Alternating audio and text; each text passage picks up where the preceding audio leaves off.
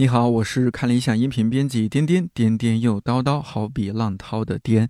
节目上线这天是二零二三年十二月十四号，星期四。你正在收听的这档播客《看理想圆桌》是看理想编辑和主讲人放飞聊天的地方，也会时不时邀请各个领域的好朋友们来坐一坐。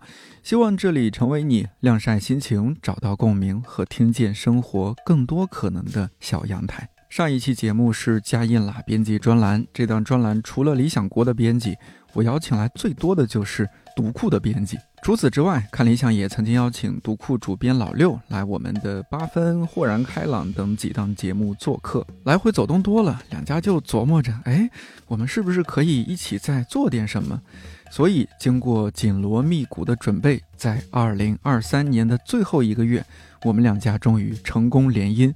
联合推出二零二四年度订阅计划，让知识与时代的记录互为补充。简单说，就是花比一份多一点点的钱，就可以充分拥有看理想和读库两家文化公司精心编辑制作的内容。详情可以在看理想 APP 或者读库 APP 点击了解。两家的好事儿刚定，就有人来走亲戚了。上回和唐诺老师讲方舟聊中年，说实话有点意犹未尽。这一期和来自独库的东东锵锵总，还有我的同事杨大一大老师，关于那些中年的困惑、挣扎与坦然，我们聊了个走心的天。强总是第一次以独库员工的身份来看理想，是不是？是的，是的，因为平时我们不太有资格 代表。对对对，先起个头，是因为和唐诺老师还有蒋方舟，我们仨聊了一期中年，然后呢，发现大家反馈强烈。我就在想，是不是因为我这档播客也做了五年多了，很多听友也这个成长啊，也步入中年了，这是一方面。另一方面呢，是大老师今年过去一些时时候，他和我说自己 逐渐步入中年啊，有一些人生的困惑。我呢，当然也没有办法帮大老师解决这个问题，就请来了一位帮手。对，请来了一位帮手。呃，大老师呢，就是说，哎呀，你看他到了现在这个时间节点，到了这个年龄，大老师今年是三十，三十。出头吧，这个话说的就非常多大一头，出了快十个头。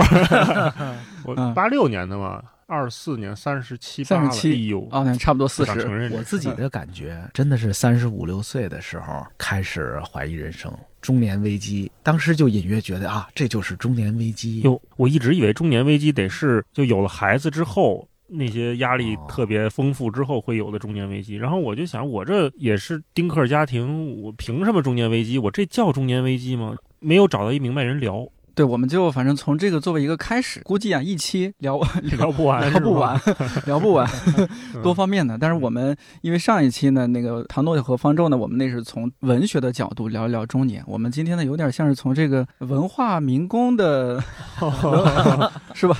文化民工的角度聊聊。这样啊，因为我们提前也做了一些些准备啊，有一个小策划。对，有有位姓杨的同志提了个小建议，让大家都写封信。西城区的杨先生。对，我们今天呢，就是先读读这些我们分别写的信，通过这些信呢，聊一聊、捋一捋我们的青少年，再到我们的中年，再瞻望一下我们的老年。好嘞，看得见的话，好吧。是过去、现在何讲来啊，合讲昨天、今天和明天嘛。没错，没错。这个信呢是这样，我和两位沟通的时候呢，说可以写给。少年的自己也可以写给老年的自己。嗯，关键是现在你是个中年的自己。对对对，和他沟通说，哎，中年的自己活成这个样子啊，如何如何？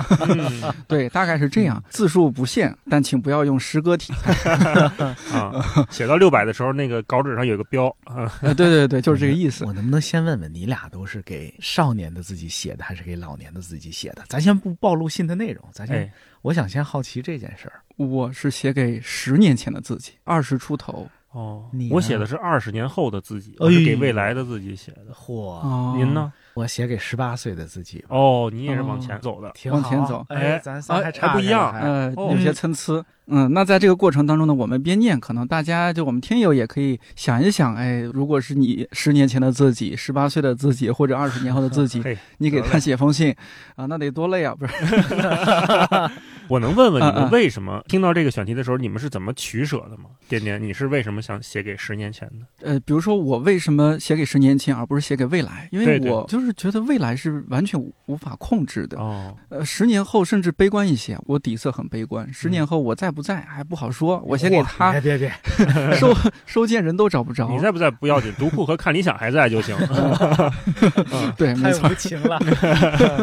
呃，但重要的是，刚好十年前我刚刚本科毕业，嗯就二零一三年。呃，那刚毕业就年轻人嘛，其实对未来是有很多很多憧憬的。我就想到说，那和那个时候的自己对对话，因为那时候也自己好像过得不是特别好，哦呃，所以也想安慰那个又黑又瘦的少年。哦，有一种安慰的心态在。对对安慰呢，同时也轻快一些，不要太沉重，大概是这样子。枪总是怎么选的十八岁的自己？因为接到了这个肉麻的选题，我就陷入了深深的思索。哎，我就突然想起来，我十八岁的时候，应该是给未来的自己写过一封信。哦，回信，我写完之后，就把它封在一个信封里，哎呦，那是最早的时间胶囊啊！不知道现在在哪儿。啊不知道在哪儿啊？啊，，对，因为说实话，我隐约记得当时的想法是说，哎呀，我要给未来的自己写封信。如果哪天我遇到什么过不去的事儿了，碰到极大的困难了，嗯，也许我现在这个十几岁的小孩儿能给他一点儿鼓励啊，嗯。给他一点儿动力吧。嗯现在我也只是模模糊糊的回忆起来，坦白的说，要不是今天这选题，我可能都忘了这事儿了，哦，因为就是那个信封在哪儿，我现在也真不知道。打开之后俩字儿挠挠。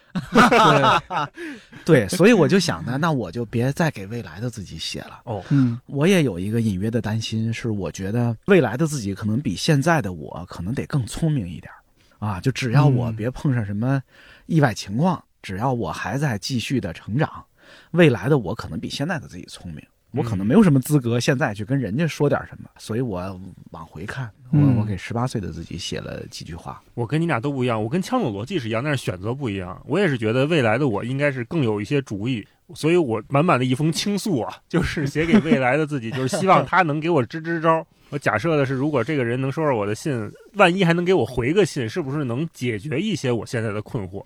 因为我现在的很多事儿在信里写，一会儿给大家念。我觉得写给过去的自己，八成他也理解不了，他也感受不到，更提不出一些解决方案。哦所以我还是挺功利的写这封信。嗯，我呢就是有一腔深情，但是呢，嗯我怕一下子写开了，就可能万把字儿都收不住，所以我非常非常克制的写了我这封短信。好，呃，但是呢，也概括了过去的一些小小的经历啊，不怕两位老哥哥笑话。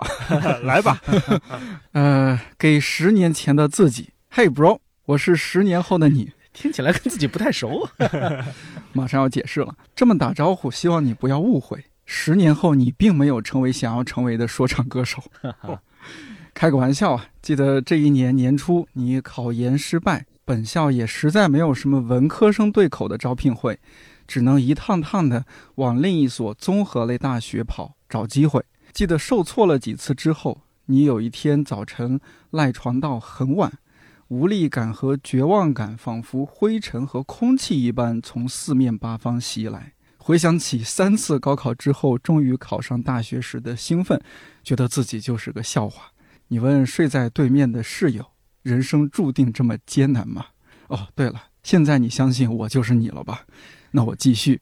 大学期间，你逐渐明确了自己将来想做教育或者传媒相关的工作。毕业的时候，你阴差阳错的有了一份月入一千八，在广播电台做早高峰主持的工作。带着频率总监，你很有节目感的评价，过上了每天晚上要整理出二十多页 Word 文档，第二天早上五点多起床上直播，然后下了直播就去办公室等着挨骂的生活。该骂啊，不是，还是让我们把时间直接调到十年后吧。你曾经梦想自己在三十岁年薪百万，走向人生巅峰。很抱歉，十年后的三十三岁也没有做到。没有结婚，没有生子，没有房子车子，没有留在成都，没有成为歌手、dancer、rapper、相声演员，没有成为外交官，脖子和腰开始不舒服，视力有所下降，甚至有了过敏性鼻炎。听到这儿，会不会觉得十年后活的嗯有点灰暗？好吧，说点开心的。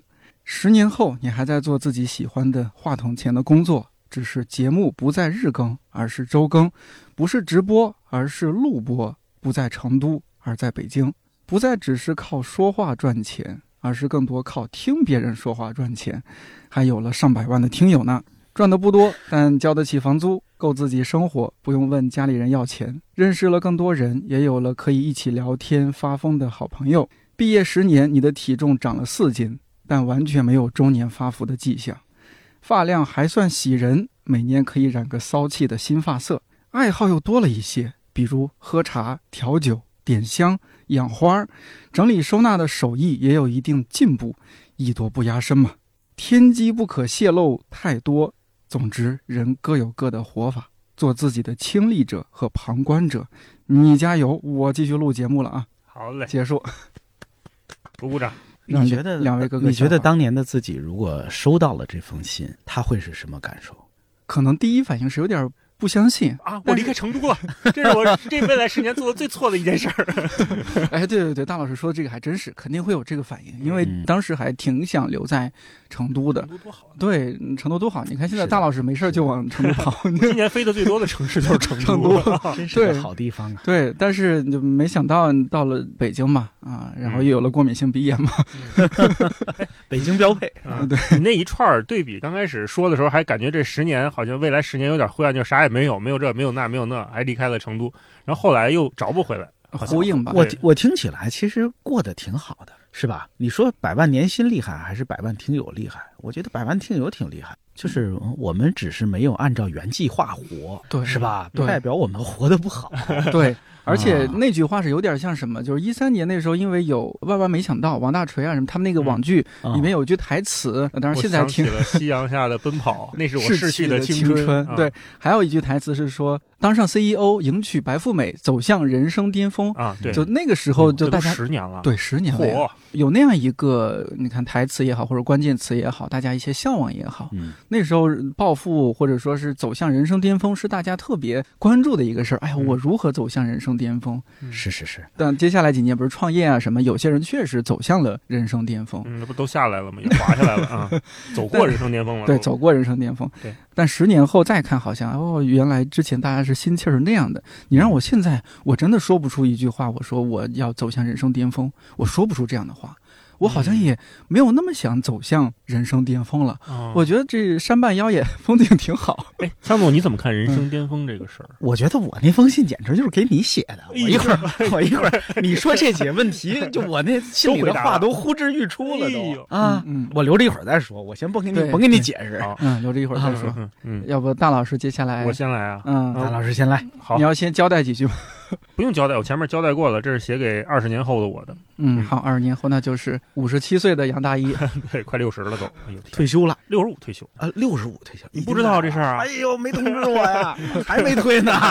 哎呦，来了啊！好，杨老爷子，亲爱的二十年后的大一，你好，现在是二零二三年十二月，你那儿应该是二零四三年十二月。我最想问你的是，科技发展到啥程度了？这么功利的问题呢？后面咱们展开再说。我先和你聊聊最近的事儿。也许是人到中年哈，我这一两年在睡觉之前迷迷瞪瞪之际，脑子里经常会不由自主地闪现出过去发生的事儿。比如小学时候某一年的班主任曾经送给我一个墨绿色的热水袋，说你要是胃疼就回家歇着，期末考试可以不参加，按照平时的表现，老师给你估个分就行。我要说现在手机 APP 特发达，你一定会觉得特好笑，但确实如此。如果是十年前或者二十年前的我，很难想象在手机上竟然能刷到我小学时候买过的奥特曼图册。变形金刚大战葫芦娃、孙悟空、三打忍者神龟之类的奇奇怪怪的书。我说这些有两个目的：一是帮你怀个旧，也许你到了这个岁数得五十多快六十了吧。我现在说的事儿你大概没印象，我说出来你可能会有觉得哎对呀的感觉，或许会欣喜。另一个目的是为了引出我下面的观点，就是我现在对记忆和科技有着超过一般人的乐观和期待。我总觉得我们这一代人能赶上人类科技史诗级的大爆炸，虽然不一定能造出来时间机器，但应该能让记忆这个东西有完全不同以往的呈现，比如什么虚拟现实、脑机接口之类的。就像我会在临睡前在潜意识里遇到我那个拿着热水袋的小学班主任一样，我会突然感觉到这事儿我很多很多年没想起来过了，可它是绝对真实存在的。就在我大脑的某个突触神经上放着呢。到你那时候，人类科技是不是就能把这些都研究明白了？点击 A 按钮，想起来小学时候同桌铅笔盒的颜色和结构，看它是不是还能弹射出来一个尺子和抽屉里边隐藏着一个毫无用处的指南针。点击 B 按钮，想起来高考考场上监考老师的性别、年龄、当天穿的什么颜色的 T 恤衫，以及他背过身时候考场里的稀稀疏疏。问你几个具体的问题：第一，你们还用手机吗？如果不用了，现在咋联系？第二，虚拟现实做到了吗？最先进的设备能让虚拟现实现实到什么程度？第三，最近二十年有没有什么重大科研上的功课，比如癌症什么的？我想，既然我能给你写这封信，以你们现在的水平，也一定能想办法给我回信。这封信的重点其实不是这个，或者说跟这个有点关系又没有关系。我是人到中年开始意识到记忆这件事儿。小时候、年轻时候是没概念的，你不觉得你忘了什么东西，或者你也不觉得什么东西不在了有什么问题，忘了能有什么问题呢？可是我现在越来越觉得记忆重要，记忆是某种责任。前两天我看王小波《沉默的大多数》里说，现在我是中年人，一个社会里中年人要负起很重的责任，要对社会负责，要对年轻人负责，不能只顾自己。只因为这个缘故，我开始写杂文。引用完毕。我做不到那么大的承担，我只能说我要对过去的自己负责，对未来的自己负责。如果恰好能做一些对社会有用的事儿，那就再好不过了。我倒是没想过给社会负什么责任，我也一度对“中年危机”这个词儿嗤之以鼻，认为这一定是某种上了一定岁数又没到一定岁数的矫情和脆弱。可是王小波先生说，对过去的自己负责，对未来的自己负责，那也就是说我要对你负责，希望可以做一些恰好能对社会有用的事儿。王小波提到的有用是二十年前的事儿了，我想那应该代表着一代知识分子坚持的理想主义。在我这个时代，有用意味着它可以变现，让人感觉到收获（括弧甚至错觉感觉到收获）（括弧完），以及某种带有速度感的成就。这个评价体系起码持续了有十年，我不知道将来会不会有改观。只是我现在连什么对自己有用都不确定，更谈不上对别人有用、对社会有用了。这导致我似乎也感受到了中年危机这个东西。你说它具体吗？也具体。我会想着年终汇报要怎么说才显得这一年我对公司是有用的。你说它抽象吗？也抽象。我还会强烈怀疑，谁会真正的在乎一个年终总结呢？一个个 PPT，一个个十五分钟（括弧有时候拖延到三十到四十分钟的演讲）（括弧完）汇聚成了一个意义的黑洞，吞噬着我对许多事情的热情。人到中年，我发现一切越来越不确定。外部的环境大家都在聊，就不说了。对我来说，更重要的是，我好像需要重新认识我自己，我到底是谁，而不是我是谁的谁。前三十年，我习惯着爬着脚手架往前走，需要有不断的外部声音告诉我你到哪儿了。我才确认自己好像做了一些什么事情，但是从今年开始，我尤其想抛弃这个架子，不是推倒它，而是跟它共存，但不依附。我给你写信的是二零二三年，今年做了很多事情，尤其下半年的最后两个月，几乎每周都有一些杂活，也可以算是副业，在横七竖八的搞。我好像在用让自己忙碌起来填满生活的意义，想通过不断压榨自己，看看我的限度到底在哪里。也许我能知道我到底是谁。先说到这儿吧。如果你能给我回信，请谨慎措辞。我现在正处于一个有点脆弱的阶段。二零二三年的大一此致敬礼。哎呀，老板听到这期就说：“行了，杨大爷，今年年终总结你不用参加了。”我我我也想知道，你会觉得二十年后的你收到这封信会是什么感觉？他会笑话你吧？他会说我矫情吧？嗯，就像我看我十年前写的什么读书笔记、读后感，会觉得哎呀，还挺幼稚的。但是那个东西也是。真诚的，挺好的。就如果二十年后的你，或者是像你说看以前写的东西，会觉得自己幼稚，那说明你进步了嘛？说明还是你比以前变得更聪明了，说明我变化了。我也不确定那是不是进步。哦，这么说可就又深奥了。嗯，大老师走心了。我觉得就是他刚刚聊到的很多东西，我觉得你说的做梦应该都是真的，真的是做梦啊，是吧？对对，这都是我真的是这两年我睡觉之前，我会平时会看书嘛，看着看着书，我的脑子就开始飘。就是一方面我有理智，我知道我在干嘛；另一方面我会脑子里突然亮一下，就刚才我在信里说的，我会想起来很多曾经我感觉被我遗忘了的事情。那这些事情它肯定是真的，或者有的时候我回我爸妈那儿看，他们还留着我小时候什么课本啦、文具书、什么文具啊，我拿出来看，哇，我这个歪歪扭扭的铅笔写在这个语文书上的字儿还在。给杜甫画的那个胡子还在，对吧？那好像那个时间感在我身上形成了一个我以前前所未有的刺激，这种刺激我形容不出来。可是以前我从来没有感受过，而且是随着年岁的增加，现在我三十多岁，快四十，我会觉得这样的刺激变得越来越多。是的，还有就是刚才我在信里面说的这个人生的意义的问题，尤其是这半年，我的工作发生了一些变化，少了一些寻常 routine 去做的事情，比如说减八分。这件事情我没有意识到，它或许对我的工作影响判断产生了很大的影响。我以前只觉得你就是每周固定的几个小时干活而已，但是我发现我好像以往若干年，不管是在上学的时候，还是工作，还是怎么样，我都好像需要这种像脚手架一样的东西来判断自己。我今儿干了点事儿，我好像有用。嗯，那这个有用得非常的具体，就比如说我传了这篇稿子上去，别人能看见，这个是有用的。啊、我剪了这个节目，剪了这个音频，别人能听到是有用的。如果你让我只做，比如说管理，只做某种策划，只在某个工业系统里面做一个非常上游的工作，嗯我有时候反而会觉得非常的不踏实。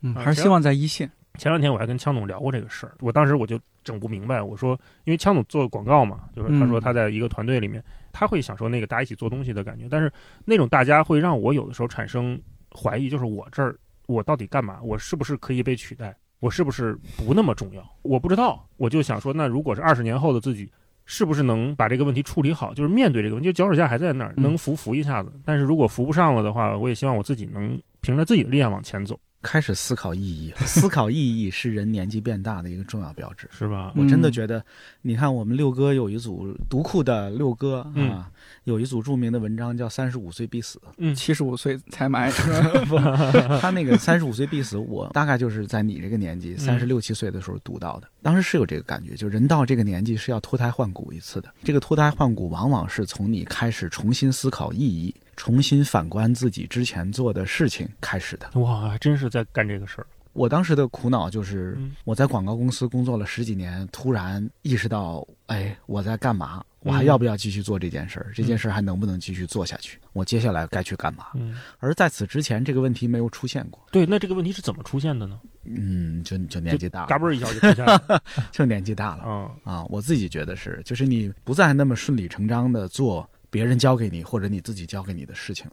那如果这么说的话，会不会比如说八分的暂时停更，它是属于一种只是一个契机，一个导火索？就是即使啊八分不停更，可能可能我还大老师也会出现这种的前后这样的事儿的情况。我觉得八分不停更，你也会在某一天早上醒来突然想，哎，我为什么一直在做这个东西？嗯嗯，真的有可能。我这样的困惑，可能很多人都会碰到。嗯。那您那会儿是怎么处理的？我就努力的找新的事儿做呀，所以我是不断的试错吗？还是就很快就找到了？我逼着自己试错嘛，对吧？那错过哪些呢？啊，错过很多啊，试过那么多好玩的事儿、不好玩的事儿都做过呀。而且我，你看，从广告公司出来之后，去互联网公司工作，哦从互联网公司又出来，现在到读库工作，嗯其实还是在试啊。在读库这个公司呢，有很多新的我没有做过的事情，我现在可以来做一些我从来没有接触过的领域和项目，现在我都在做嗯，这些都挺好的。对我来说，就你好歹知道自己的意义和价值在哪儿了。嗯嗯，哎，那这些方面，呃，强总方便稍微展开点说一说嘛？因为确实，就拿我个人来说，对您了解更多是微博上那个活跃的强总，就是对于说在读库工作的强总，我是比较模糊的。我可能偶尔在之前你们在南通那场直播里面，哎，看到强总啊忙碌的身影啊。对我啊第一次听到六哥管强总原来叫小强。叫阿枪，因为我认识六哥是在我二十出头的时候，就是我还是在北京念书的大学生的时候，哦我就认识了六哥，而且那时候他还没做读库呢，嗯是远在他做读库之前，嗯他打那时候就跟我叫小强。坦白的说，我人到四十哈，还能被人这么称呼。简单的说吧，就是你还能找到一个老师一样的人。我相信，呃大一大老师对道长可能也是这种感觉，嗯是吧？嗯，就是还能找到一个你信得过的，你愿意跟他在一块儿工作的这样的一个老师啊、前辈对前辈、嗯。老大哥，嗯。对我来说是很幸福、很踏实的事儿。这在一部分程度上消解了我刚才就大一说的那个困惑，嗯。就是我找不到我的意义和价值，那我就去找一个我可以依从在他身边的一个机构也好，或者一个项目也好，一个事情也好，我知道我只要投身在这里边儿，它能给我价值和意义。嗯，就是我是在和这样的人一起做有价值、有意义的事情。这个问题就帮我消解了好多。人到了这个年纪，也往往，比如说你会变成一个小团队的领导，嗯是？吧？你会变成一个小部门的负责人。嗯可能很多年轻人期盼着那一天到来，但是实际上我自己的体验是，一旦到了那一天，你自己发现你要负责的时候，其实是有一点点那个惶恐和不安的。这个惶恐和不安，可能就是跟刚才大姨说的那个感觉是有关系的。当小弟多好呀！当小弟，当小弟比当大哥开心多了，确实确实。是吧？嗯，呃，那枪总要不开来吧，来吧，该我了。对，和嗯十八岁的自己，你说这相当于回复了我刚刚的一些问题。我给十八岁的自己写了一封信嗯啊，嗯十八岁的东东锵，你好，你现在还不叫东东锵，但你很快就叫东东锵了。当然，你也可以不叫东东锵，叫别的，你说了算。理论上讲，我得听你的。此次写信没有什么特别的理由，是我参加一个节目录制，人家让写。我虽然觉得有点尴尬，但让写就写吧。我知道你给我写过信，我还没收到，这是好事，说明我人到四十，暂时还没碰上什么过不去的坎儿，没有过彻底撑不下去的时候。知道你也惦记，请你放心。咱先把俗气的事儿说了吧，趁来得及，赶紧先在北京买房，能借多少钱借多少钱，能买多大买多大，千万别犹豫。我在二十年后的北京，先谢谢你的大恩大德。彩票中奖号码什么的没有，我也没关心过这事儿。然后是重点了，既然让写信嘛，总得写点正经话，我来凑一些吧。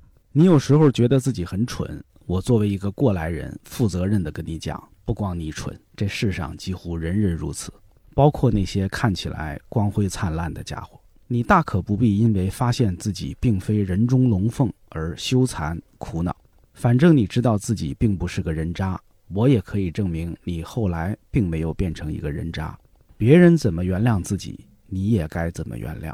你所做的很多注定徒劳，你所在乎的很多注定失去，这也不是个坏事，甚至也都各有其意义。提前告诉你一声，只是让你别太惊讶，你做好准备。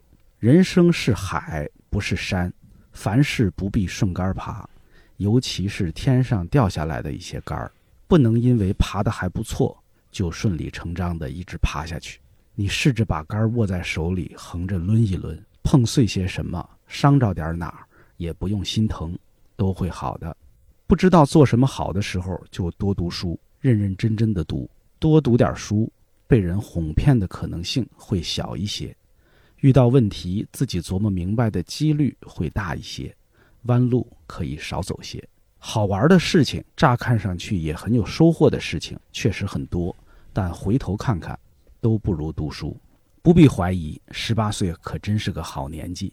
你的电量是满的，你的脚步还轻快，你的喜怒哀乐都饱满，日历上还有空隙。这可不是无限量供给的东西，你得知道这一点。你要玩的尽兴。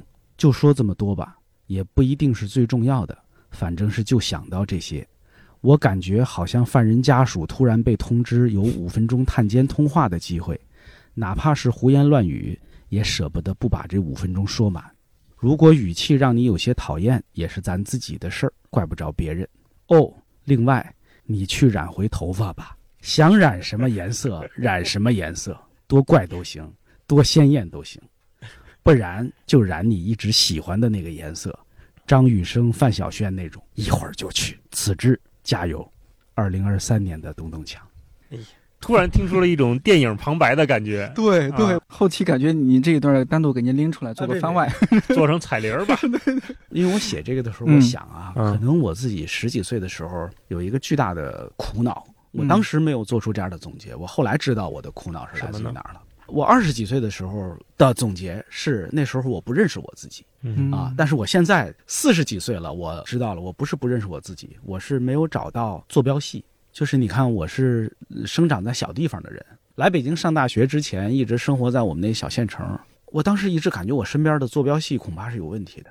就是即使是我，哎呀，大言不惭的说，有的时候觉得自己鹤立鸡群，或至少是。啊，咱们如果不大言不惭的说，至少是特立独行。我隐约觉得我可能没那么特立独行，我可能没那么鹤立鸡群，可能只是我在鸡群里，你知道吧？嗯，就好像世界肯定不是这样，就是人怎么会都这样呢？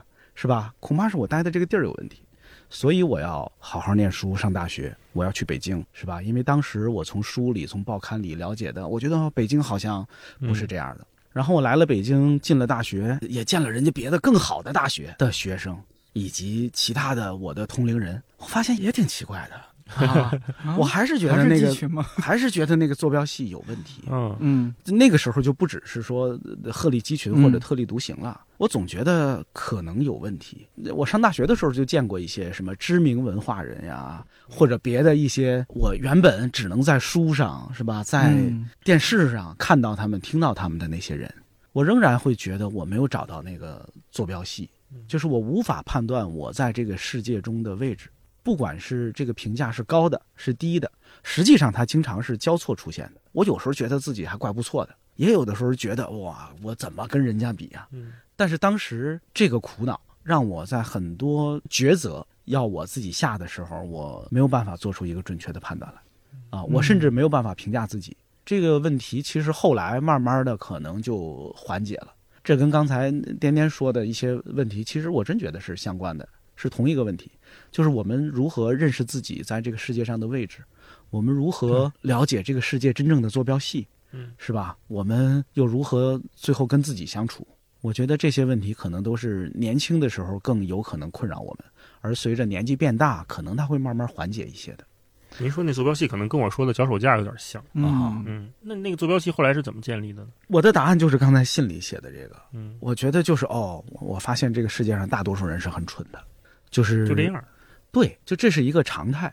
但是这里边没说的部分，你看，就是这么多有缺陷的、不完美的，甚至很蠢的人，大家用各自的方式瞎扑腾着，竟然能做出一些很伟大的事儿来，嗯是吧？一流的成果未必是一流的人做出来的，嗯，有很多二三流的人凑在一块儿，哎，竟然做出来了一流的事儿，也没问题啊。我们不必有这样的奢望，说我们以后得跟一流的人在一流的环境里才能做出一流的成果来，不是这样的啊。这个世界运行不是这么运行的。哎，我想给你俩提个问题，就是你们人到中年了，还跟这个世界较劲吗？你们还有那种特别看不惯，我特别想跟他掰扯掰扯，想跟他较较劲的这个状态吗？可能得具体例子来说，嗯嗯，比如说吧，呃，我呃上周末去了趟济南看演唱会，回北京的高铁上，旁边有一位大叔，呃，那是比咱们年龄都大，看起来就五五十多岁的那种大叔，然后他在那儿刷短视频，声音就也开的比较大。如果是换成二十来岁的我，可能劲儿就起来了，可能直接就腾楞一下我就急了。对对，真真的那时候也心 火气比较大，可能就出言不逊了。我就嗯那这一次我站在三十三岁这个年龄呢 给，大哥买了一耳机。我是怎么处理的呢？我没有像任宁那样的做法，我是怎么做？我是首先呢，心里先说服自己，就火气还是有。哎呀，怎么公共场合这样子？我就想，哎，他可能也没有其他娱乐方式，这是他的娱乐方式。我 PUA 自己，我有没有可能理性的去说服他？想了想，应该可以。我礼貌的和他说，但是呢，我要考虑一些可能性，比如说，这个人他不接受 对他不接受我的这种建议，因为之前也听枪总在其他博客聊过，说，哎，我们到这个年龄就是和为贵。对嗯，你学到了，你学到了。对我学学到了。然后呢，我就想，万一他不接受呢？我面前呢放着我的出行必备保温杯，怎么着就是他一旦要对我做一些什么动作、暴力动作，还有个防身的，对我就想到这份儿上。然然后呢，我强压着怒火，哎，我说你好，那个咱这个声音是不是可以稍微小一些？不好意思啊。哎，他竟然呢反应是非常的积极正面，笑呵呵的说：“哎，好好好，不好意思。”哎，我就心里一块石头落了地。大哥可能一直在等着呢。大哥想，哎呀，我今天就要试试，有没有人阻止我？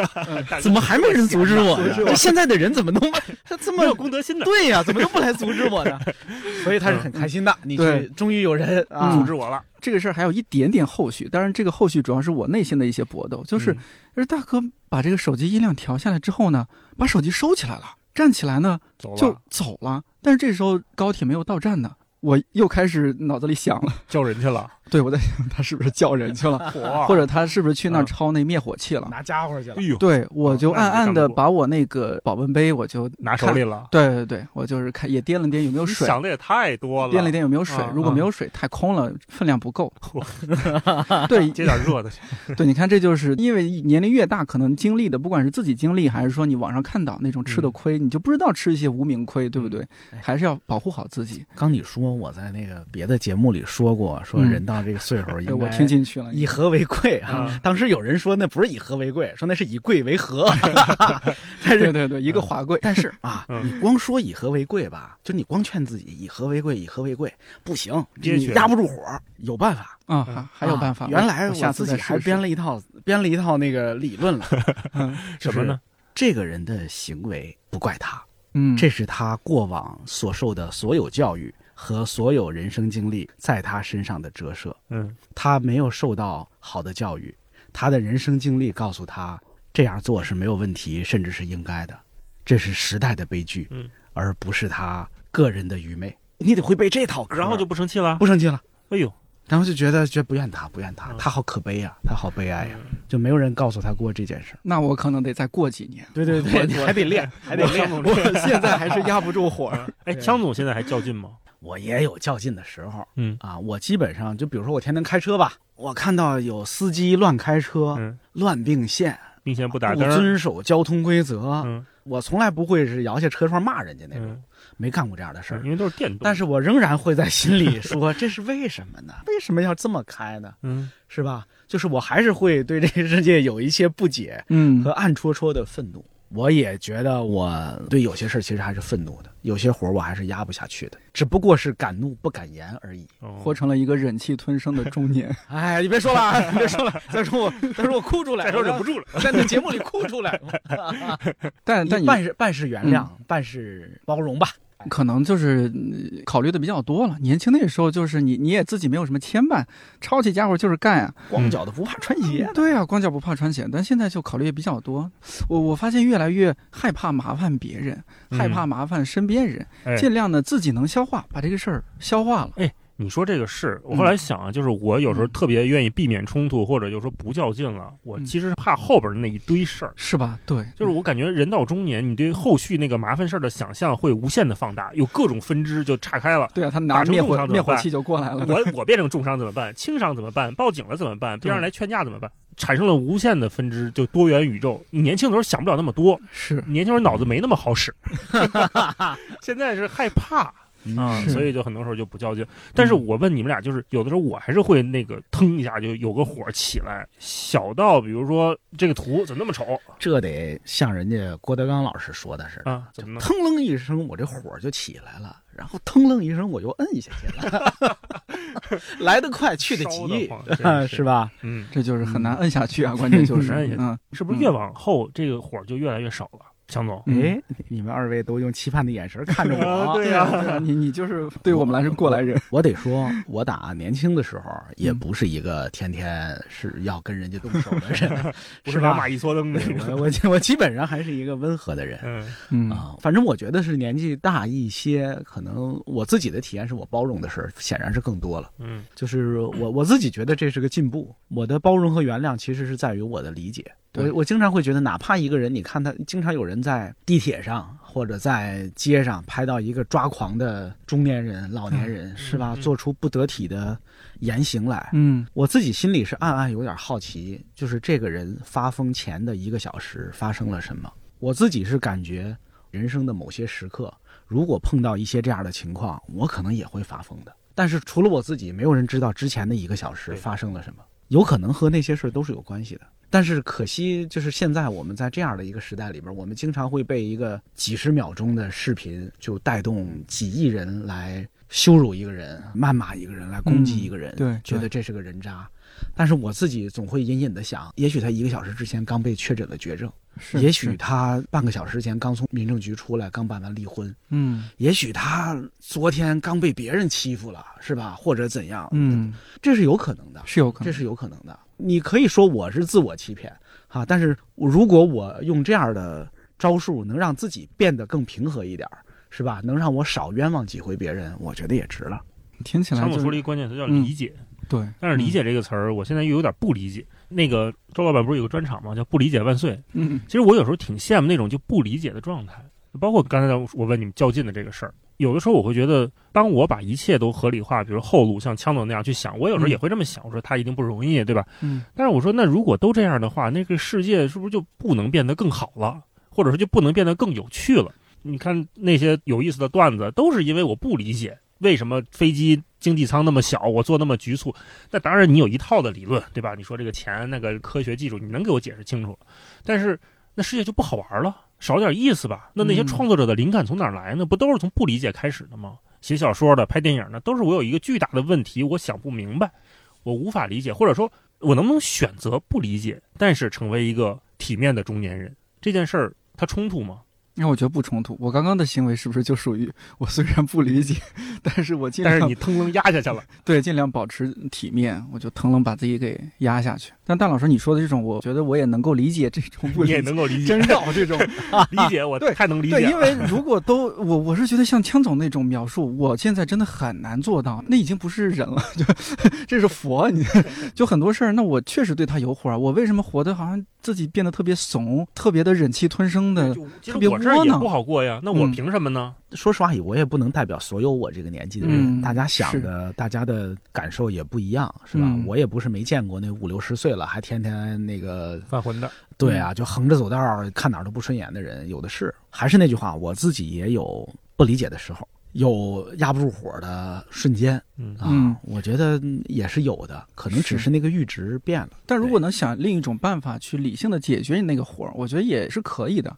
就像我那天，我尽量压着火和对方说了这句话，其实沟通的这个过程对我来说就是一个比较泄火的过程，平和了很多。而且这有时候 说的那有点什么，就是人也该接受一些教训。嗯，就如果我那天不那么说，他也肯定会被别人说。那万一别人说的更激烈，或者别人直接和他干了呢？我就这样 和他平和的沟通了一下哎，他也起码意识到说，哦，原来这样是扰乱这个公共秩序了。嗯下次可能就注意点儿，一上车想看可以看，音量小点儿，嗯，或者自己戴个耳机。挺好的。我觉得你跟那大叔沟通完了，可能回家之后呢，就是你你可能在心里会暗暗觉得我做了一件好事，而且做的不错。那大叔可能也会觉得，哎，我表现还不错，不错我还挺听劝，听劝，对 对对，听劝听啊，劝。这不挺好？嗯，大老师，你就是说这个如果较劲的话，你还是很愿意较劲，很想较劲。像你现在这个状态是算是较劲的状态哎吗？，你举个例子，嗯最近一次较劲是什么？那较什么劲呢？对，怎么较的劲？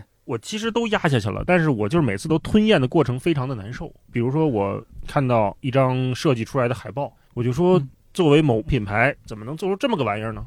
为什么呢？凭什么呢？想什么呢？我会一连串的去去想这些事情，但是后来我就会转念就转到枪总那个逻辑上，我说那设计师有人家的考虑，对吧？那设计师可能就是不想好好干活，嗯或者说那可能我的审美也只是我个人的偏好，我这招倒不是这么用的。我全能理解，我全能理解，但是我还是觉得它丑。嗯，就不好，就是我它就是不好。它在我这儿不好，它就是不好，对吧？嗯或者有的书卖的特别的爆款，我就觉得这个作者写的时候他不认真，他取巧，嗯他借着自己的小聪明，在换取了一个巨大的流量或者是红利啊，嗯得到了名，得到了利，然后我马上就会反思自己，我就反思自己，你是不是羡慕人家？你是不是嫉妒人家？哎，对，没错儿。对，人就是你，你觉得人家可能是没努力得到了这个，你是不是也想不努力得到这些呢？对，你用你这种恶意的小九九去揣测人家，可能是勤恳的创作，可能是认真的作品，这是不是你的内心阴暗呢？那你就是内心阴暗。然后我就把这个苦果我就自己咽了嘛。所以这是我最近这几年的一系列的心理过程。就当我看到我不喜欢的，我就会说，嗯是不是因为我嫉妒？是不是因为我想得得不到？是不是我也想不努力？或者我以为的不努力？是这种状态。如果说随着年龄增长不那么和世界较劲了什么，但该有的态度也得有啊。那我觉得他不好，那就是不好，这也很正常。我听起来完全没问题啊。表达了，我很少表达了。现在，如果人家不问嗯我，我就不表达。那天我还跟石老板聊天，我问他，因为他嗯他不写段子了啊，然后我就说，那你作为一个老板，你的那个正当性到底在哪儿？就是你 这个问题没被他答出去。没有没有，我我们俩聊得很诚恳的，嗯就因为我有一个，就还是我刚才前面说那个具体的问题，就是啊如果我不做播客，我就没有脸做八分的编辑。就我是这种逻辑，就是你凭什么呢？嗯你没道理。照你这么说，就得作家才有资格做编辑，那可能是我的问题。只有演员才有资格做导演。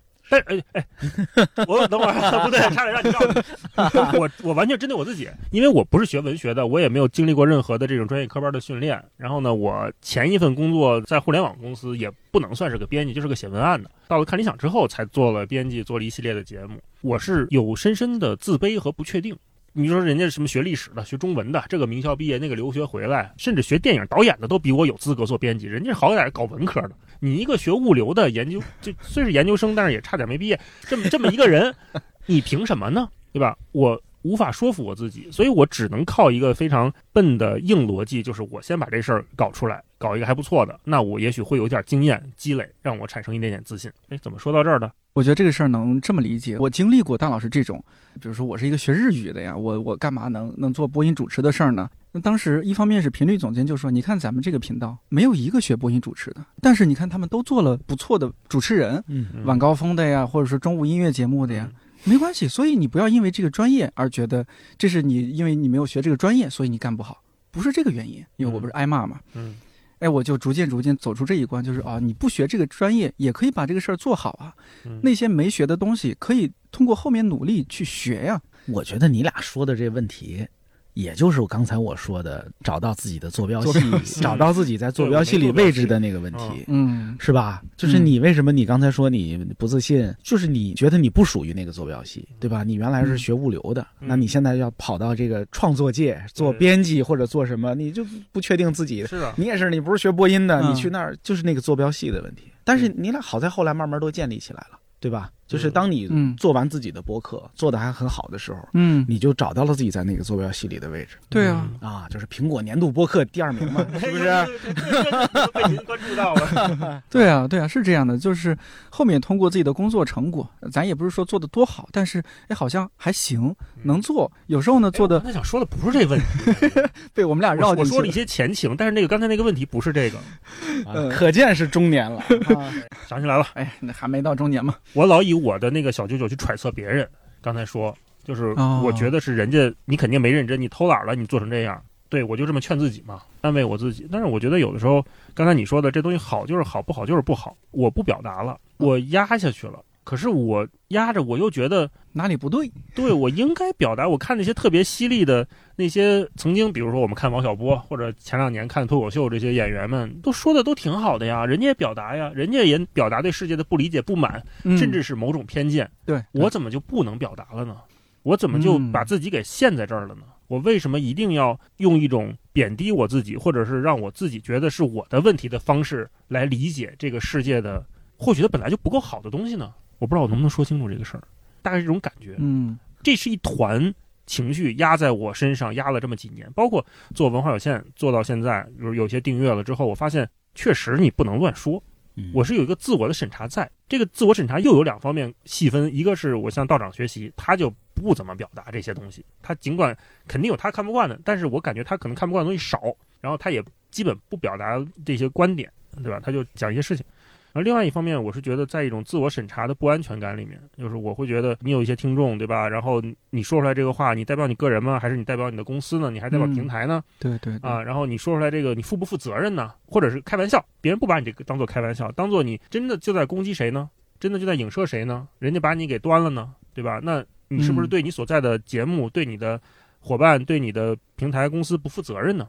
可是我觉得这不对呀、不应该这样啊！要说憋着，我可能这几年就憋了这么一团东西在。哦，我自己这些年的经验或者说嗯趋势，我也是我表达的频次和那个嗯力度都在减弱啊啊。我就是当年啊、说的很多话，现在都不会再说了。嗯但是我后来也找到了一个自洽的逻辑，就是好多话我还是我看不惯的事儿，我想明白的事儿，我还是会说的，但是我尽量的，其实基本不评价具体的人和事儿了。比如说刚才我说，我今天早上在路上看见一辆车，就是胡开啊，嗯嗯是吧？我不会拍下他的车牌号贴在网上啊说，你看这辆车怎样怎样怎样了。嗯我最多可能会说，我说，哎呀，开车的时候大家还是要并线的时候先打灯再并线呀，是吧？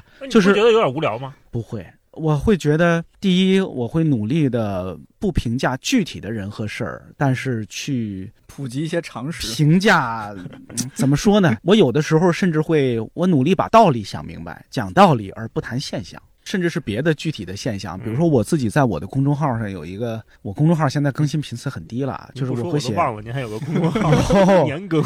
年更几次吧，大概年更谣、年更谣的吧。我里边有一个也算个栏目吧，叫深夜怪话，嗯那里边大多数是一段一段的没头没尾的话，是啊。但是那些话有很多，我自己是明确的知道，它是因为某件具体的事儿，或者我嗯看到某个具体的现象、嗯，具体的人，才想出这么一句话来。抽象出来的。对，但是当我把它发布出来的时候，那些具体的人、事儿、现象的痕迹，其实都被我隐掉了。嗯，我说不好，这是我年纪大了学坏了，还是学乖了，还是只是我找到了我自己自洽的一个办法？嗯遗憾吗？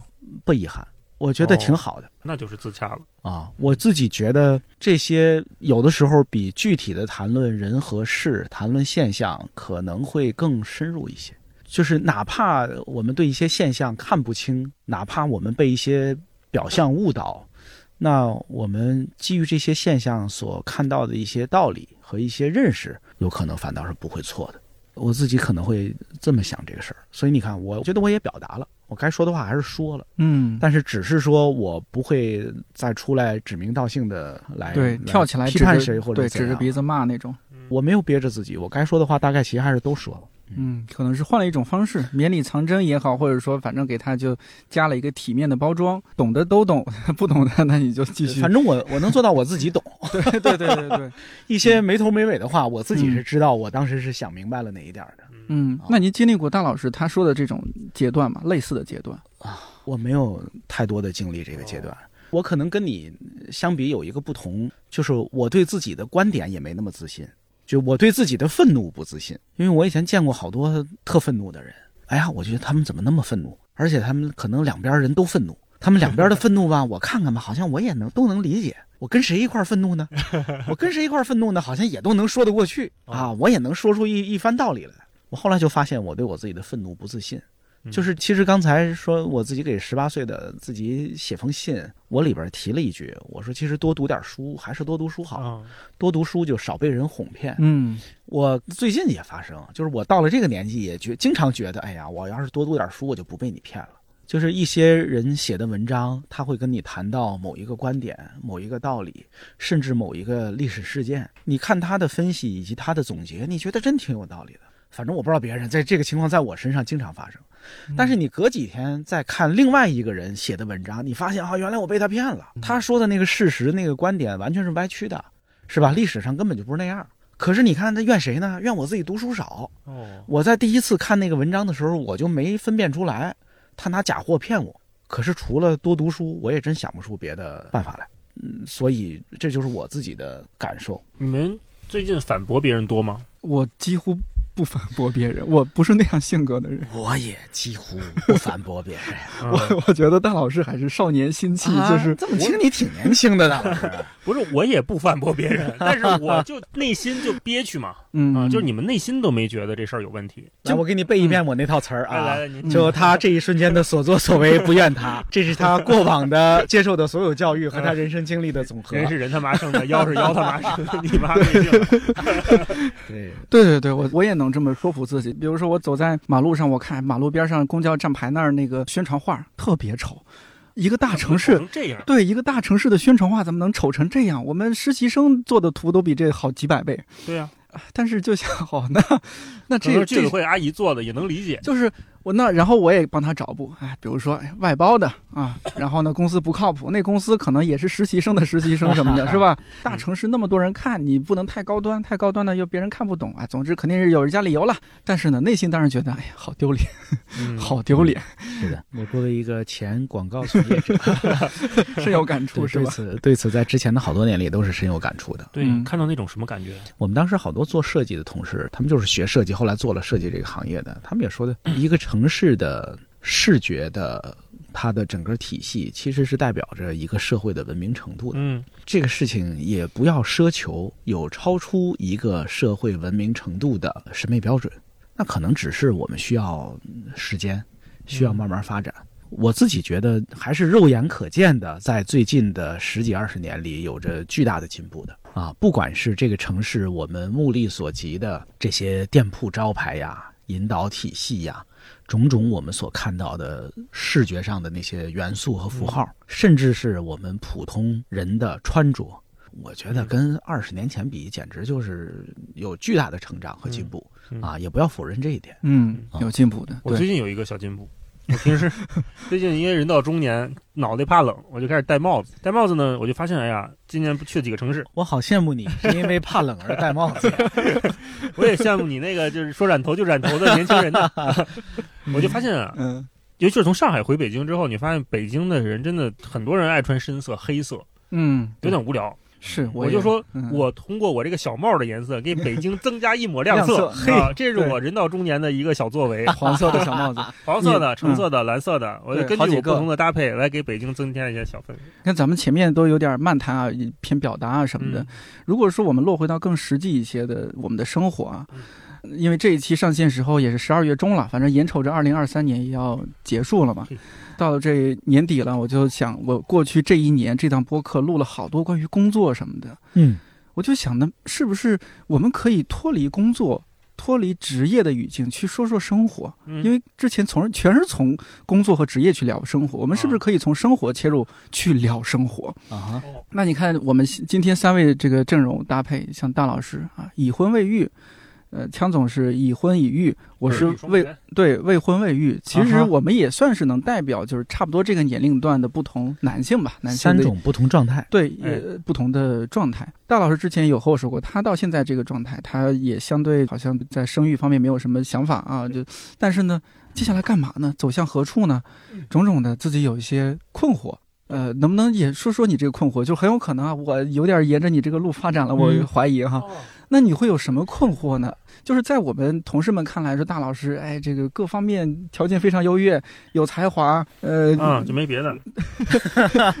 就做什么事儿都做特好，嗯，靠谱，对，又靠谱，有口皆碑呀。有对有口皆就有碑，这句呀，就是觉得这样的人应该没有烦恼吧。但是他上次和我说他的烦恼，其实我当时是有点意外，我都没接住，我接不住，因为我也没有那样的经历。这个大家可能都会觉得，嗯就是嗯像他，就是就是那个人不不确定啊，可能大家都会觉得，要是像他一样，肯定会没烦恼。对没烦恼吧？我前一段时间在我老家的一些朋友眼里，就是你是一个在北京有房子的人，嗯你不该有，你不该有任何烦恼，你没资格，对，没资格你没有资格有任何烦恼！你只有还房贷的资格。那你说说，就是邓老师，你刚刚说的是，就是哎，呃，你工作上这个脚手架的问题，其他呢，生活方面你是能有啥烦恼啊？我挺难想象你。说的是什么烦恼？对你和我说的就是，比如说比较确定这个有可能就不要孩子了哎或者什么，那两个人呢好像这么生活也行，但再往前走还能干嘛呢？我不要小孩的那个原因啊，嗯是我其实对生活的满足，我很满足，就是因为太满足了，所以不想改变，不太敢引入一个巨大的变量，就是嗯要孩子这件事情，嗯嗯，带到我的生活里面来。但是我在想，是不是有很多我现在产生的问题，是因为我没有孩子这一个更迫切、更巨大的问题要去解决它，要去应付它，要去处理他的这个生病啦、吃奶啦，或者是什么上学啦这些事情。因为没有那些问题，导致我现在产生了另外一个赛道的问题 赛道，啊，所以可能是这个。嗯然后我今年给我一个个人的关键词就是体验，我也觉得这一年我做到了。嗯嗯、这一年放开了嘛，我就想说，体验对我来说，一是出去该玩玩儿，另外呢就是工作能，哎，又说到工作，就是，但是我觉得很多事情我并没有把它当，就工作它是一个广义的，它并不是嗯只是上班儿领一份社保这件事情，而是很多。即便是没有钱、没有金钱回报，或者是迅速变现的东西，我也愿意去做，这是我的一个体验。我会觉得它让我感觉到一些新的东西。嗯，以前过去三年都在上班，你或者是你在家里上班，或者来公司上班，朝九晚五的，呃，那个对我来说很疲倦。我不认为一个好的创作者，或者说一个好的编辑，或者我们做文化事业的人，应该被圈在公司里面，严格的来打卡上班、嗯坐班儿这件事情，是一个非常残酷和抹杀人性、抹杀创作欲的一个牢笼。嗯嗯，更多的是大家应该出去走，只要你不耽误事，只要你不耽误活儿，嗯、你尽可能的出去。你像道长那会儿在的时候，他也经常说，就说你们都去看电影、去看展、嗯去参观、去去出去玩儿、去出去旅行，对吧？那这个才是我们创作的来源。像枪总之前写那个书。拍一广告，为什么广告导演要价那么贵？因为你买的不是我这半天儿，你买的是我前三十年对喝的每一杯咖啡、看的每一场电影、逛的每一次画廊的经验，那能不贵吗？对吧？所以我们应该通过这些让自己变得更晶莹剔透起来，并不是让自己变得价值上更值钱。那更值钱的只是一个结果，但不是目的。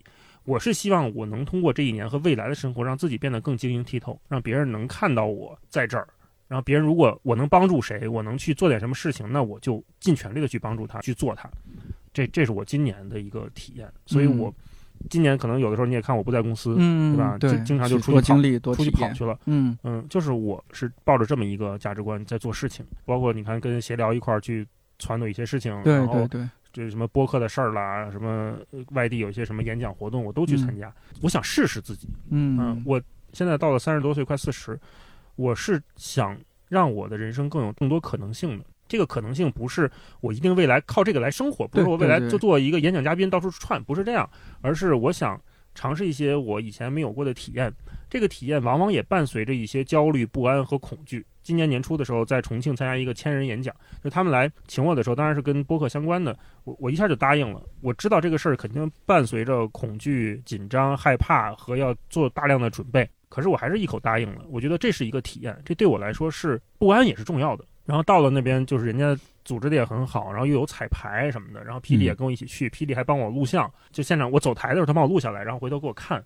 但是我那段时间因为很焦虑，所以我也很烦，就是我不想那个具体场景里面，我就不想跟他交流这些事情，我不想跟他说工作，他也觉得你这样不够啊，或者能更好。过了半天，我就反思自己，我就说你情绪上是这样可以理解，但是理论上讲，霹雳说的很多事情是对的，嗯你得做。我又拿出来我说，那你再给我说说什么之类的。就整个的这些过程，都是我在今年我觉得还蛮宝贵的事情。嗯比如咱们有的时候提一些新项目，我也觉得就先去做，先去做，先不要管它未来一定承诺出什么东西，在我们还有机会去做事情的时候，一定要去做，否则那就又说不准了。做着做着就没了，说不定。啊对对对，对，是不是嗯？呃，那之前你还记不记得你和我说你当时那种困惑，那种觉得前面好像没人了，没有嗯太多人可以给你参考他们的人生路径、他们的生活路径？对，会有这种，还会有这个困惑吗？会有。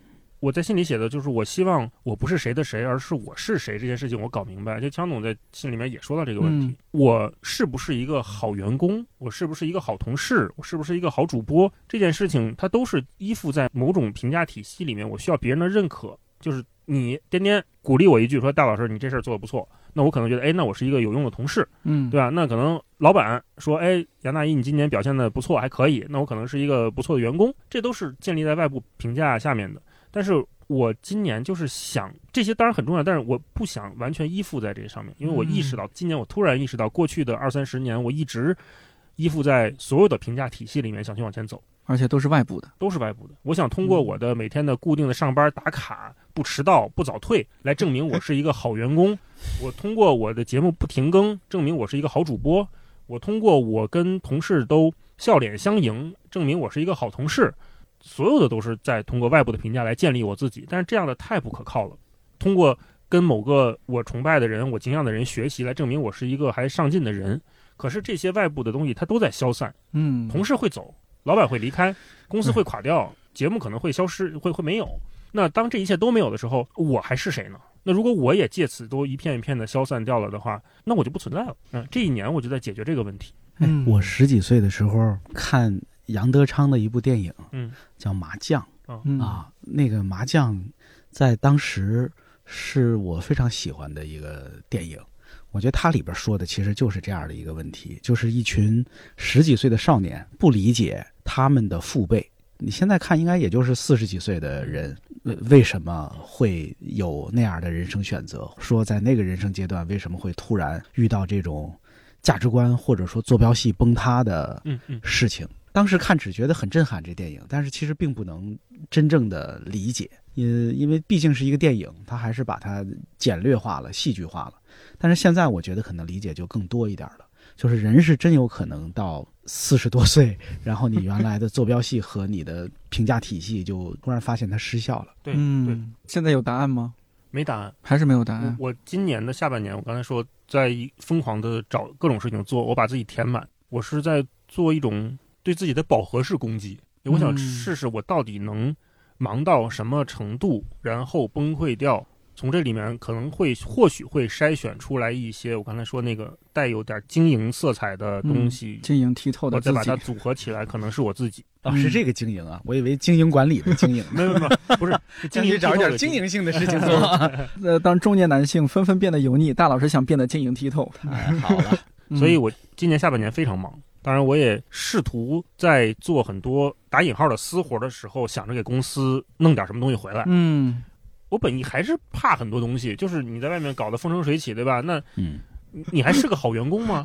我留你要何用？对吧？对对，我我司还是挺那个 多元、包容、开放的。对对 对，当然当然好，搁搁搁其他公司可能就就开除了。开除了。对看理想还是很包容的，甚至没有什么领导跟我说说你不能这样，甚至领导有时候还挺鼓励的对，啊，这就让我更不落忍。我跟自己就是在较劲，没有人跟我说过说杨大一你要再搞文化有限，你就别再看理想待着了，并没有这样的类似这样的风吹草动哈。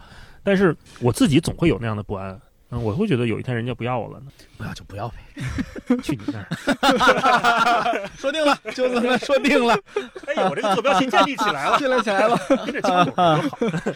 大老师可能走在更前面一些。你如果这么一说，大老师，我今年我忘了哪期节目，也有和其他同事聊过这个事儿，其他同事也有类似的困惑。我记得是当时夏夏在那期节目，他就聊，他说他去参加一个什么聚会，我夏夏是我们一同事，然后他去参加一个聚会，就是里边就别人都介绍说，哦，我是干嘛的，我是干嘛的。呃，他本来是比较 i 人嘛，比较内向，躲在一个其他角落。但是呢，那天那个 host 那个主人他就过来说，哎，这是夏夏，他是看理想编辑。哎，别人哗啦就就本来对他大家都没有任何兴趣或者什么，一说看理想编辑，哗啦过来，哦，哎，聊一下，认识一下，加个联系方式。说好这产品有什么问题，回头都找你啊。对，总之就是他发现哦，大家对他的认识是建立在他的这份似乎还有点光环的工作上。对，然后我也有共鸣，我好像也经历过类似的事情啊。我一般也是躲在一个角落，但突然说看理想的，可能就过来认识，我嗯特别害怕，特别紧张。呃回到一个问题，就是我们自己是谁？我不能永远说我是看理想编辑。我我其实有时候我自我介绍我特讨厌，你好，我是看理想的音频编辑。嗯，呃，当然职业身份来说，你确实是啊，但是对你也不能说我是颠颠，对对对，我是一个独立的人。对你你谁呀、是吧？我是一个自然人，我嗯 也不能这么说。那我是谁？其实我也没有答案，想着在探索。我那会儿在心里说，我说我现在有了一些新的爱好，我喝茶呀、调酒啊、养花啊、整理收纳，可能也是我的一种探索自己是谁的方式。嗯，那期节目里面我就聊，那或许有一天我出去再介绍，我就可以说：“ 你好，我是整理收纳做的非常厉害的。哎，我有一个终极问题，嗯想想先问你俩，嗯墓志铭上写什么？哎呦呵，还有墓呢，我我还有墓呢，我。经济适用坟嘛。啊如果如果在墓碑上写一个人，一个什么什么样的人长眠于此，或者这这句话写什么吧？哎呀，有没有想？过这个问题我还真是，强总，我别说那个墓志铭上了，就是嗯也我也有一样的困惑。嗯我刚才就想哦，原来这个我是谁的困扰，可能也得困扰好多人一辈子，也可能是我们太在意自己了哈。嗯，就是我也经常会被人要求问说，咱要参加这活动，您抬头你抬头写什么开头写什么呀？啊？太苦恼了，抬头这个太多了。第一是我从来不爱用我的工作职务来写在那个前边，嗯，我觉得跟我占人家公司便宜似的。借人光了。对对对，嗯不管我过往工作的是哪个公司，是吧？嗯就是我之前工作的那些公司，我都不想再提人家公司的名字，是吧？嗯我觉得那也定义不了我。然后呢，你说放一个光鲜亮丽的、看起来很厉害的头衔儿在前面，嗯，比如说。我有时候会被别人称为作家，我没有一次不感到羞愧的。出两本书可以算。对对，你听我说，我可以写我是什么什么的作者，嗯，我觉得这个我中立的我是是非常心安理得的，因为那就是我写的，嗯是吧？对对对，没错。但是这作家这俩字儿吧，我觉得我还是配不上的。嗯但是有的时候也只能，别管是因为那长度有限，嗯还是说你非得在那儿作妖似的写一个花里胡哨的头衔，让人觉得有点怪。嗯有的时候就只能被冠以这样的称呼，但是这就是会让我非常不自在。嗯有的时候被冠以一个奇怪的，或者我自己觉得不对劲的一个头衔，会让我别扭挺长时间。创意大师，哎呦呵，厉害厉害了，说是陷我于没羞没臊。然后我就觉得这个苦恼，嗯我后来就想，就是刚才我说的那句话，可能还是我们太在意自己了。嗯，除了我们自己，没有人在乎那个，哎，没有人在乎你被称呼成什么，是吧？对不重要啊。人家外人那些离我们距离很远的人，可能谈起我们来，统一的称呼就是那孙子，就得了，对吧？你不管你不管写什么，也是那孙子，嗯，哎，没有什么区别。那你嗯刚才说那个问题呢？就是如果是最后给留一句话，形容你这个人一辈子到这儿了不知名哦，你希望你是一个什么？怎么被评价的？我真的不知，我可能还是写什么什么什么的作者吧。哦就是我我用我做过的事儿来标记我这个人吧。我我以为你会说类似于一个有趣的人什么啊，不要算了算了，我我十几岁的时候可能会那么写的，我现在不那么写了嗯，只写客观事实。啊。我哦我宁可写我这是一个他是什么什么什么的作者，或者他做过什么什么的事情的，就就这样就得了，嗯对吧？然后呢，嗯那那些东西被人怎么评价，那我也管不了了。就是我卯足了力气，这辈子尽了最大的努力，也就做出来这么点玩意儿了，哦，是吧？干成这些事儿，他成不成的，反正就是他了。嗯我也没有办法再高抬自己了。嗯嗯，对边边呢？你想过这个问题吗？我有点想不太到，我可能就嗯直接中规中矩的，因为我不确定这个事儿到时候能由我做主，哦，是吧？人家可能就直接是李叉叉我的名字啊，可能活了大半辈子一直是以艺名行走江湖，终于有一不知次可以道这是谁。对对对，终于有一次可以以以自己的本名啊、哦身份证上的名字，因为那个名字它不只是关于我，它是关于到父母，因为这是他们起的名字。哦你要再说写个其他很文艺的什么一个难以被定义的人，嗯我好好燃烧过了，好像哦也没啥必要。呃，嗯中规中举的我也没意见，就是大家随意都行，可以没关系。哦，那强总呢？刚刚大老师说了他的情况，一个是你也没办法解决他的问题，是吗？嗯，解决不了，就别给我问诊了，问问枪总嗯。对解决不了。您代表一部分中年男性的情况，呃，能不能这么说？确实就是那种上有老下有小，然后也得好好工作。呃我觉得我虽然我从年轻的时候开始就会有一些不一样的想法，想选择不一样的活法，嗯事实上也是这么做的啊，就是我并没有按照我原本嗯顺理成章的那个活法来活，也也做了很多任性的决定，活的还是比较自在的。但是其实如果现在回头看，我也没做什么多出格的事儿啊，以及多么在世人看来不可理喻的选择。嗯我基本上选择的是一个非常稳妥的、常规的、顺溜的活法啊。像你们刚才说的，我有稳定的家庭，我有孩子，这些年一直有稳定的工作，工作之外给自己培养几个爱好，然后努力把这些爱好做得好玩一点，给自己带来一些乐趣。我也无非就是这么过来的。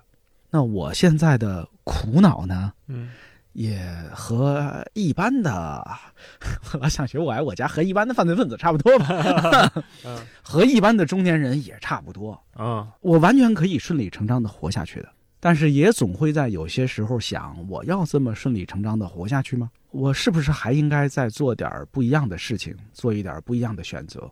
这个不一样的选择呢，很多人他们通常想的是，我还有没有机会重上巅峰啊，再创辉煌？再搏一把。是吧？嗯再搏一把啊，取得更大的成绩。但是也有另一种反面，就是我要不要干脆再重新来一次，跳出三界外，不在五行中？嗯我不要像你们一样，我要过得更混蛋一点儿，嗯，更任性一点儿，是吧？嗯更不管三七二十一一点儿。这些想法，我觉得可能大多数人仍然都会有的，就是随着年龄的增加，这样的想法也仍然会有的。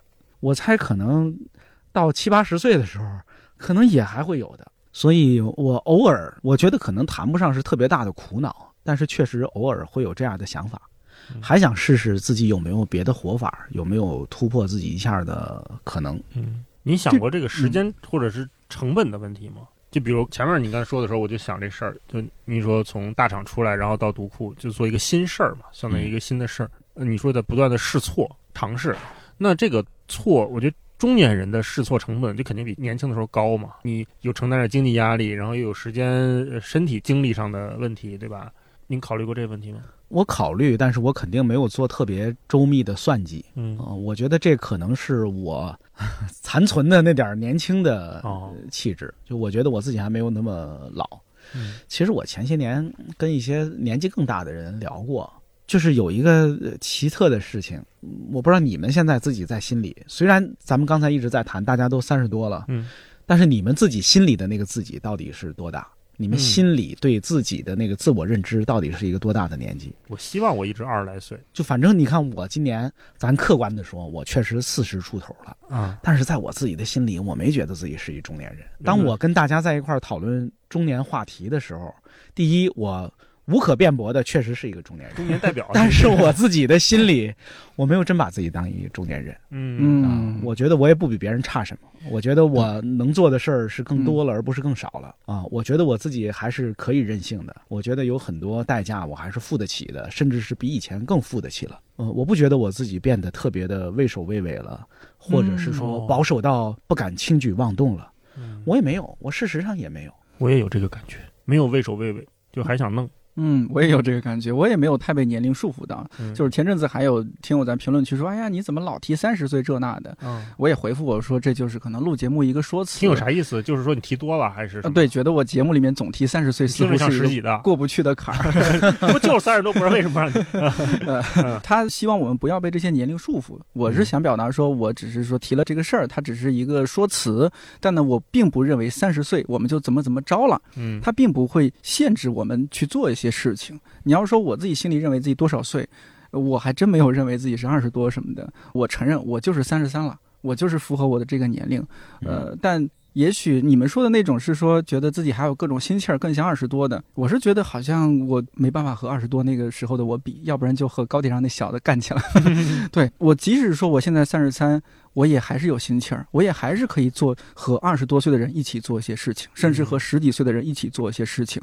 我也许和他们比输在了体力上、精力上，嗯但是我比他们可能多那么一点点，见识也好，或者知识也好，多那么一点点吧。我也有这个感觉，就是你看，咱们虽然谈到中年话题，那大家就经常会说一点低落的、沮丧的，嗯甚至负面的情绪。嗯但是，不管是从刚才那个信里，还是我自己一贯的感受，我嗯觉得我还是变成了一个更好的自己。嗯，就是现在的我和十几二十岁的时候的我相比，我肯定是变得更好了，嗯而不是更差了。我没有堕落下去。我也是觉得没有随着年龄增长自己就嗯、呃下坠了下沉了。虽然生活里面还是有很实际的烦恼，比如说哎呀又要交房租啦，或者哎呀这个工作上我也会有不安、有恐惧或者什么。但现在就是心态就见招拆招呗，那遇到问题想办法，遇到问题就解决问题。对解决问题。嗯啊、这个是如果一个人解决不了，那生活的问题找家人、找家属；工作的问题找同事、找朋友，或者生活的事情和妈妈说说，工作的事情情和爸爸谈谈谈。刻板印象啊，对，就是反正也不像年轻时候那么慌。你嗯就像是最近突然有一些临时的工作抛过来，周末突然也是接到微信，工作上加了一些事情。但是呢，我就想起周轶君老师录节目说，哎，焦虑的反义词是具体。没错，这句啊话我也一直一直深深铭刻在心里。嗯哎，那我就捋一捋，我接下来要做这些这些这些事情对，哪些事情我必须得自己做，哪些事情可以拜托同事，哪些事情因为需要拜托同事，必须得提前沟通。把这些捋清楚之后，好像没有那么焦虑了啊，这个事儿肯定会做好的。会做完的，然后这个月肯定会过去的。二零二四是终将到来的。嗯 这个周轶君老师前一段时间也跟我们读库的六哥又谈了一次嘛。嗯在这次谈的时候，其实周轶君老师又有一个，呃大家可以去听一听哈，那个还挺好的。周轶君老师说，其实悲观是容易的，乐观是一种能力，就是还是可以有人有能力保持乐观的。然后后来呢，我们六哥又写了一篇小文儿来说，他说：“哎呀，我当时就大概的意思啊，我用我通俗的语言解释一下。就六哥说，当时我聊的时候，其实没想起来，就没有及时的回复他。六哥说，其实也有另一种情况，就是我们虽然悲观，但是我们也没有放弃努力。我觉得不管大家在哪个年纪，不管你现在是乐观还是悲观，其实也都可以不放弃努力。嗯，就是乐观是一个需要努力才，它是一种能力，它是你需要尽这种能力才能得到的东西。但是哪怕你不乐观，是吧？也不耽误你干活，嗯也不耽误你一步一步的往前走。对，就是一个不乐观的人，嗯，我是个悲观的人，你是对底色悲观还是表现出来是悲观？我都悲观。我特别同意枪总刚才说那个，就是你时刻悲观着吧，但是手头上活儿别停，嗯，就事儿不停，你就嗯总能遇到一些新的机会。是，那我悲观是因为一旦发生一些新的事情都是好事儿，只要你足够悲观，任何消息都是好消息。嗯干得漂亮。先把自己拉到谷底。对，因为我是认为，比如说一家公司是早晚黄的，它多活一天就赚一天，嗯每天早上一睁眼，哎呀，又醒了嘿，哎我又醒了，哎呀，又赚一天，对吧？然后有些你说这算乐观算悲观？我觉得这还这还叫什么悲观？这还嗯我抱着所有的期待都是预期这个事儿大概率干不成。比如说今天要录一期节目，录咱们这期嗯要看理想圆桌，就想枪总很有可能又放我鸽子，准得迟到，又放我鸽子，有钱来不了。不来了，或者来了之后说，哟，我这作文没写，咱能不能不按提纲聊，对吧？我把这些都预预料好，我说那如果真这样发生，它也符合我的预期。嗯，但是来了之后，哎，枪总不仅提前到了，这个小作文写的还如此的感人，嗯发自肺腑，对吧？受到了表扬，收是吧到了表扬？。然后我就会觉得，哎，那我今天很开心，我又觉得我这个事儿让我欣喜了，我又嗯不灵了一下。比如说很多其他的事情也是如此，你去。参加一个什么活动，你就预计着现场肯定一个人都没有，嗯就没人来。但凡来俩仨的，你都觉得哎，开心的不错挺好的呀，是对吧？我一直都是抱以这样的期待去做很多很多事情。今年不是大家都提这个世界是个草台班子吗？我就觉得大家越早意识到这事儿越好。越好，就跟刚才枪总说的一样，嗯就是都一般，都是乱七八糟的，是的瞎划了，对吧？我为什么特别要告诉十八岁的自己嗯这件事儿？坦白的说，我十几岁的时候不知道世界就是个草台班子，很多事儿是自己把自己给吓住了、嗯啊，自己觉得自己配不上，甚至够不着。事实上，如果当时破除了这个嗯心结，很多事儿是该勇敢的去试一下的。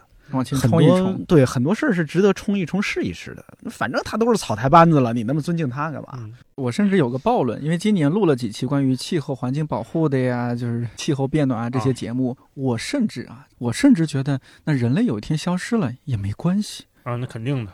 我以前不会这么想，我以前一定是觉得，哎呀，人类要延续呀，文明要如何如何。你看过那个 George Carlin 那场当年一个著名的脱口秀，里边就提到这个问题，说你们人类也太拿自己当回事儿了。对，嗯就你们这还毁灭地球？就你们扔点塑料，你们就觉得地球会毁灭了？哦哦地地球连知道都不知道。对嗯是蹭蹭痒痒不在乎。对，嗯大家看没看过那个阿瑟克拉克写的那个《与罗摩相会》那本书？就是早期的一个作品，就是讲有一天，二零七七年，一百年以后，突然地球观测到有一个天外飞星正在以非常快的速度往太阳系这儿赶，大家就觉得哟要出事儿，嗯，这个速度不一般。然后呢，因为它的速度不会降，它一直往太阳去。然后我们如果想跟它接触到，嗯就给它起名叫罗摩。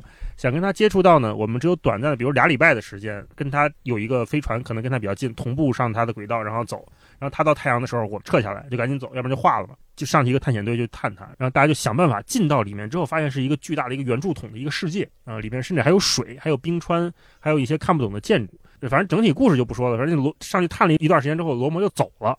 你在罗摩里面干了什么？罗摩根本不在乎，他只是来太阳系这儿充个电。所有的人类想拦截他，想从他这儿拿走点什么东西，其实都做不到，非常的渺小。人家不在乎这些，整个宇宙也不在乎。嗯人类在那里面表现的极其的卑微，就是我是不是第一个登上罗摩的人，所有人都会抢；我是不是第一个从里面拿点什么东西回来的人，所有人都会争。啊，我是不是第一个什么记录保持者啊？有一个考古学家因为来不及了，所以他很懊恼。啊，但是那个宇宙巨大的天体，它只是飞过太阳系来这儿充个电，它可能还要继续再飞几百万年向下一个什么地方，我们根本无从知晓。你对这个宇宙的命运面前，我们就是微乎其微。哎，这个特别像小时候看《西游记》里边，就是孙悟空在那个五指山下撒了尿，然后写个字儿，觉得嗯嘿，你看我把这山给糟蹋了，或者对然后回头一看，回头一看，哎，原来就是个手指。对嗯，有时候看哎科幻也嗯会有这种感觉，能让自己开解一点。就是这，哎，这是嗯，对对对，因为格局大了，就是你站的高度 不一样了，打开，打开。是的，我们做的所有事儿，如果放在不同尺度下，可能都有不一样的意义，是吧？你按照一个月为尺度，你可能做的这件事儿是非常靠谱的；但是按年看，你可能做的是非常不靠谱的；按世纪看，可能又有另一个解释，是吧？你按十个世纪看，可能又不一样。对我们现在评价历史人物，其实很多事情也会有这样的不同的视角和结论，对对，是吧？时间尺度渺小的我们了。嗯，今年的 PPT 咋写？嗯，PPT 咋写？主不在乎，对吧？这是《三体》里边那个。怎 么突然整歌词儿？嗯，把你的公司搞黄，也许是件好事儿。我们这是一个两家品牌的联名节目。怎么回事？哎呀，嗯，但说到这儿啊，我还真是有那么一点点好奇，就是因为这是枪总第一次代表独库 独库来来公司，然后你也刚带东西来了，嗯，就是我也很好奇，就是在独库的工作经历对你会有什么影响？和之前的工作不一样什么？没听您说过这些。确实没聊过。在独库，可能最大的不同是，就在独库，我不为意义担心；在独库，我不为价值观担心。嗯就是当我在别的行业、别的公司工作的时候，我经常会忍不住思考意义以及思考所做的事情的价值观。但是确实是我在读库不用为这两件事儿担心。你刚刚说的这种情况，如果在其他公司会非常内耗，就一边你得把它做，而且要做好，但是呢，一边这个事儿它是无意义的，或者说三观不正的，把它做得越好，你越是越愧疚，越愧疚。工作干得越好，我是越焦虑啊，是吧？是的，你看，这就是我的任性之处，我还是努力找自己的舒适圈，努力找自己舒适的地方。你想过自己的下一份工作是做什么？哎呀，没想过，没我想过。最近在想这个问题，我怎么办呀？我我不知道，我想不明白。没想过，因为我嗯，这一份工作其实是我干了十年，干到现在是一个我十年前的自己会羡慕现在自己的那个理想的去处。看理想嘛，嗯，你也十年前研究生毕业是吗？对啊，十年前研究生毕业，哦，一三年啊，对啊，到媒咱俩同年工作，嗯对一二一三吧，差不多哦我忘了，嗯反正就那会儿嗯那会儿到媒体，我就说我靠，要是能到理想国，那会儿还没看理想呢，嗯到理想国这样的文化机构，跟这些什么唐诺。呃，跟梁文道、戴锦华这样的人，咚咚锵，啊，东东锵这样的老师们一起工作和学习，强行强行插队站到里边儿，有我有我，我在这儿呢，我在这儿呢。有有有有，看见看见了。对，《预言六里庄仪式》在理想国出版了，也是因为那十年憋的劲儿有点大嗯啊，那个十年劲儿有点大，所以到现在这个劲儿开始有点摇摆，或者是逐步实现了吧，接近这个目标之后，开始在想下一你已经超越那个目标了，就反正接近吧，接近之后我就在。就你前面说的，就是前面嗯没人了，嗯，之后怎么办？我到底是谁？这事儿反正一直会让我持续的思考下去的。是前不见古人，后不不见来来者，念天地之悠悠，我就只能读怆然而涕涕下。那没有想过下一份职业，比如说啊，你自由职业，我觉得你完全可以。我还是有不安全感。啊，还是一个传统的，得有五险五险一金谁给我交啊？我希望自己能在尽快的时间，比如说给自己一两年的时间去，嗯不是解决这个安全感，不是消灭它，而是习惯了跟它相处，跟这种焦虑、跟这种不安相处。